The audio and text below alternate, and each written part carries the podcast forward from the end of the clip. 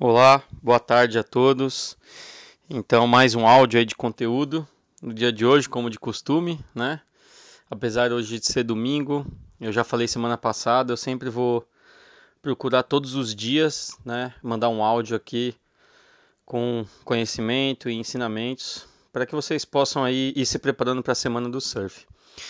E como ontem eu falei sobre máquina de shape, né, falei um pouquinho, hoje eu resolvi falar sobre o software que é os softwares utilizados para projeto, design de prancha de surf e até mesmo de controle das máquinas e usinagem.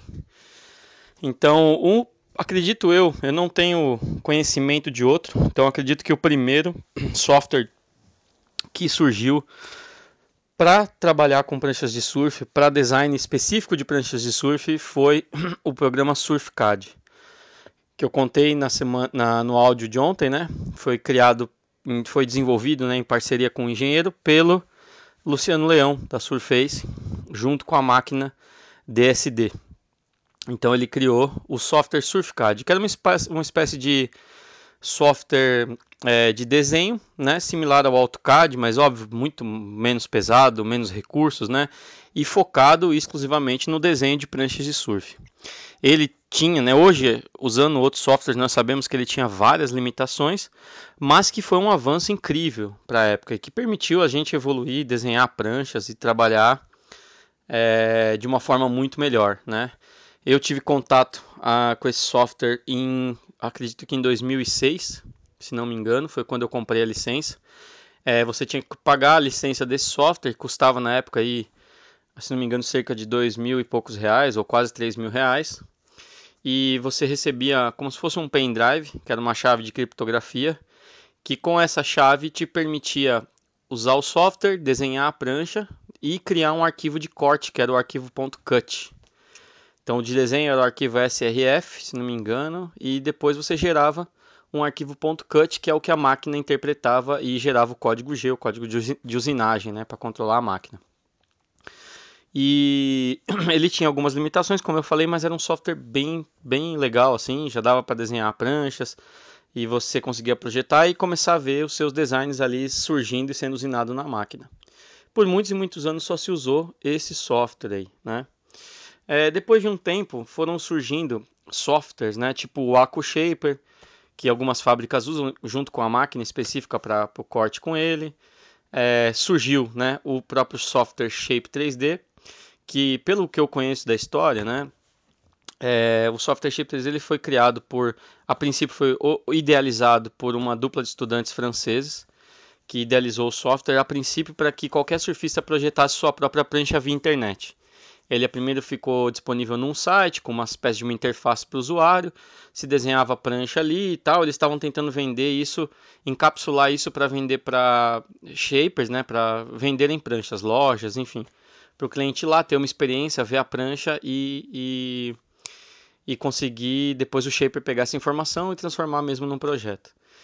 E aí, só que assim, eles viram que o software era muito bom, né? Quem quando chegava no shaper para mostrar, viram que o software era incrível e aí começou a se desenhar a prancha. O problema é que o software ele não tinha ainda, ele não controlava, né? Vamos dizer assim, máquina. Ele não estava com essa interface pronta na época. É, aí tem um cara chamado Thomas Vilm, que, pelo que eu sei, ele acabou, não sei se ele entrou em sociedade com esses franceses ou se ele comprou os direitos do software, né? Ele é um engenheiro, se não me engano, é um engenheiro elétrico, um engenheiro mecânico que desenvolveu uma máquina chamada PS 3000, que hoje é uma das melhores máquinas de usinagem que tem também, né, espalhadas pelo mundo. Ele que foi o idealizador dessa máquina, é uma máquina que vocês devem ter visto já a imagem na internet, ela usina com um disco e não é o pórtico que se locomove, né? E sim o cavalete, onde a prancha está presa. A prancha passa como se fosse num túnel, assim, vai usinando. Imagino que na internet vocês consigam é, imagens sobre isso. E aí ele criou essa máquina e ele estava desenvolvendo um software que tem até na internet para baixar que chama BoardCAD, que ele estava tentando criar um software aí que fosse gratuito para trabalhar com a máquina dele, que permitisse desenhar, e esse software permitisse você exportar de diversos outros é, softwares que você usava, né, que o Shaper já usava, os seus designs para conseguir transformar em diferentes formatos, diferentes softwares, extensões, né, para que fosse usinado. E é legal que ele idealizou isso e até funciona. Você consegue, por exemplo, pegar um arquivo SRF do SurfCAD ali, abrir lá nele, ver. Você consegue pegar um arquivo, por exemplo, do próprio Shape 3D, colocar lá, tal. Só que não era um software completo, né, para trabalhar. Não era legal desenhar nele, não é tão bom, não é tão poderoso quanto o Shape 3D. E aí foi quando ele foi atrás do Shape 3D e acabou fazendo essa parceria. E o Shape 3D é, trabalha é, perfeito hoje com praticamente todas as máquinas do mercado. Né? Óbvio que tem que ter outras interfaces de máquina, tudo que não convém ao caso explicar, mas que ele consegue, é, ficou perfeito trabalhar, vamos dizer assim, para ele, com a máquina dele. Onde o Shaper desenha, já abre ali um módulo CNC e já consegue trabalhar é, para as máquinas trabalharem e cortarem o design dos Shapers. E é um software muito poderoso. Hoje o Shape 3D é um software mais usado pelos shapers, eu acredito, do mundo todo. Ele permite não só ferramentas para você desenhar, fazer seus projetos, mas também te permite visualizar a prancha em 3D com vários recursos, colocar é, seda, logotipo, pintura, é, carbono, simular copinho.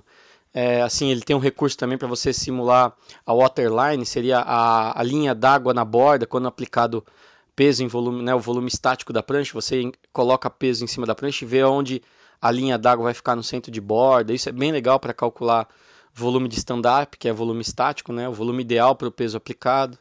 Então, assim, ele tem muitos recursos que fazem dele um dos softwares mais completos. Eu já tentei usar outros, né?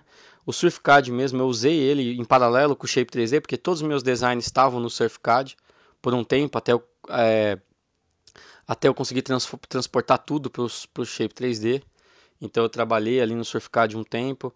É, o SurfCAD hoje ele é um pouco mais complicado porque ele roda, ele só roda em cima da plataforma NT do Windows, né? Então na, na, versão do Windows nova, né, que se usa hoje em dia, já não roda, você não consegue instalar. Você tem que emular um sistema NT na sua máquina para conseguir rodar o SurfCAD. E para que você gere o arquivo de corte, você tem que ter, como eu falei, aquele pendrivezinho. Então ficou meio difícil de trabalhar. Então a própria, o próprio Shape 3D você consegue comprar uma licença lá para trabalhar no software é, DSD. E como eu falei, tem um, um, um ex-aluno meu, o Júlio, que inclusive ele lança, dá cursos de usinagem também, né? Ele é, fabrica máquinas, revende, uma das melhores máquinas que existem hoje no mercado. E ele é, faz um retrofit, né? uma espécie de atualização na máquina DSD para que ela usine com disco e converse perfeitamente com o software Shape 3D. Então, é, hoje, acredito eu que o software Shape 3D realmente é a ferramenta mais importante que o Shaper tem hoje. Né? Antigamente a gente falou era a plana, né? hoje já é praticamente a é o software, porque mesmo que você vai shapear uma prancha à mão, né? Ou seja, você vai pegar uma prancha shapeada do zero, você vai fazer um projeto ali de medida, vai fazer um, um esboço, um croquis do seu projeto, e aí, para executar na, ou na máquina ou na mão, é interessante você colocar o seu projeto no software Shape 3D, visualizar como vai ficar a distribuição de volume, o rocker, né? É, o software Shape 3D te dá o gráfico de distribuição do volume para que você saiba como está é, dividido o volume, está mais à frente, mais atrás.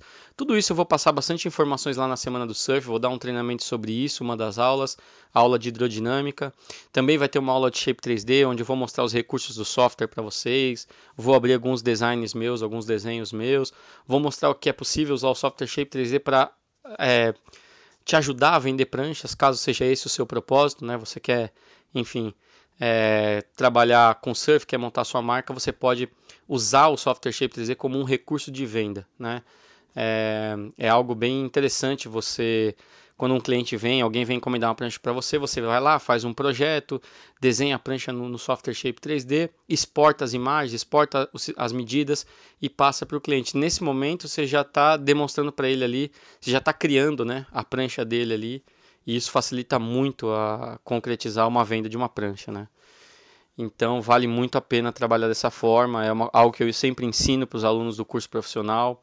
Né? Na aula de marketing do curso eu falo sobre isso, e em quase todas as aulas do próprio Shape 3D, no treinamento do módulo de Shape 3D, eu falo sobre isso, porque é algo que vai fazer com que os alunos é, comecem a ter a visão comercial também, caso o desejo deles seja esse, ter uma marca, né? enfim. E então é um recurso bem, bem importante, bem interessante para trabalhar.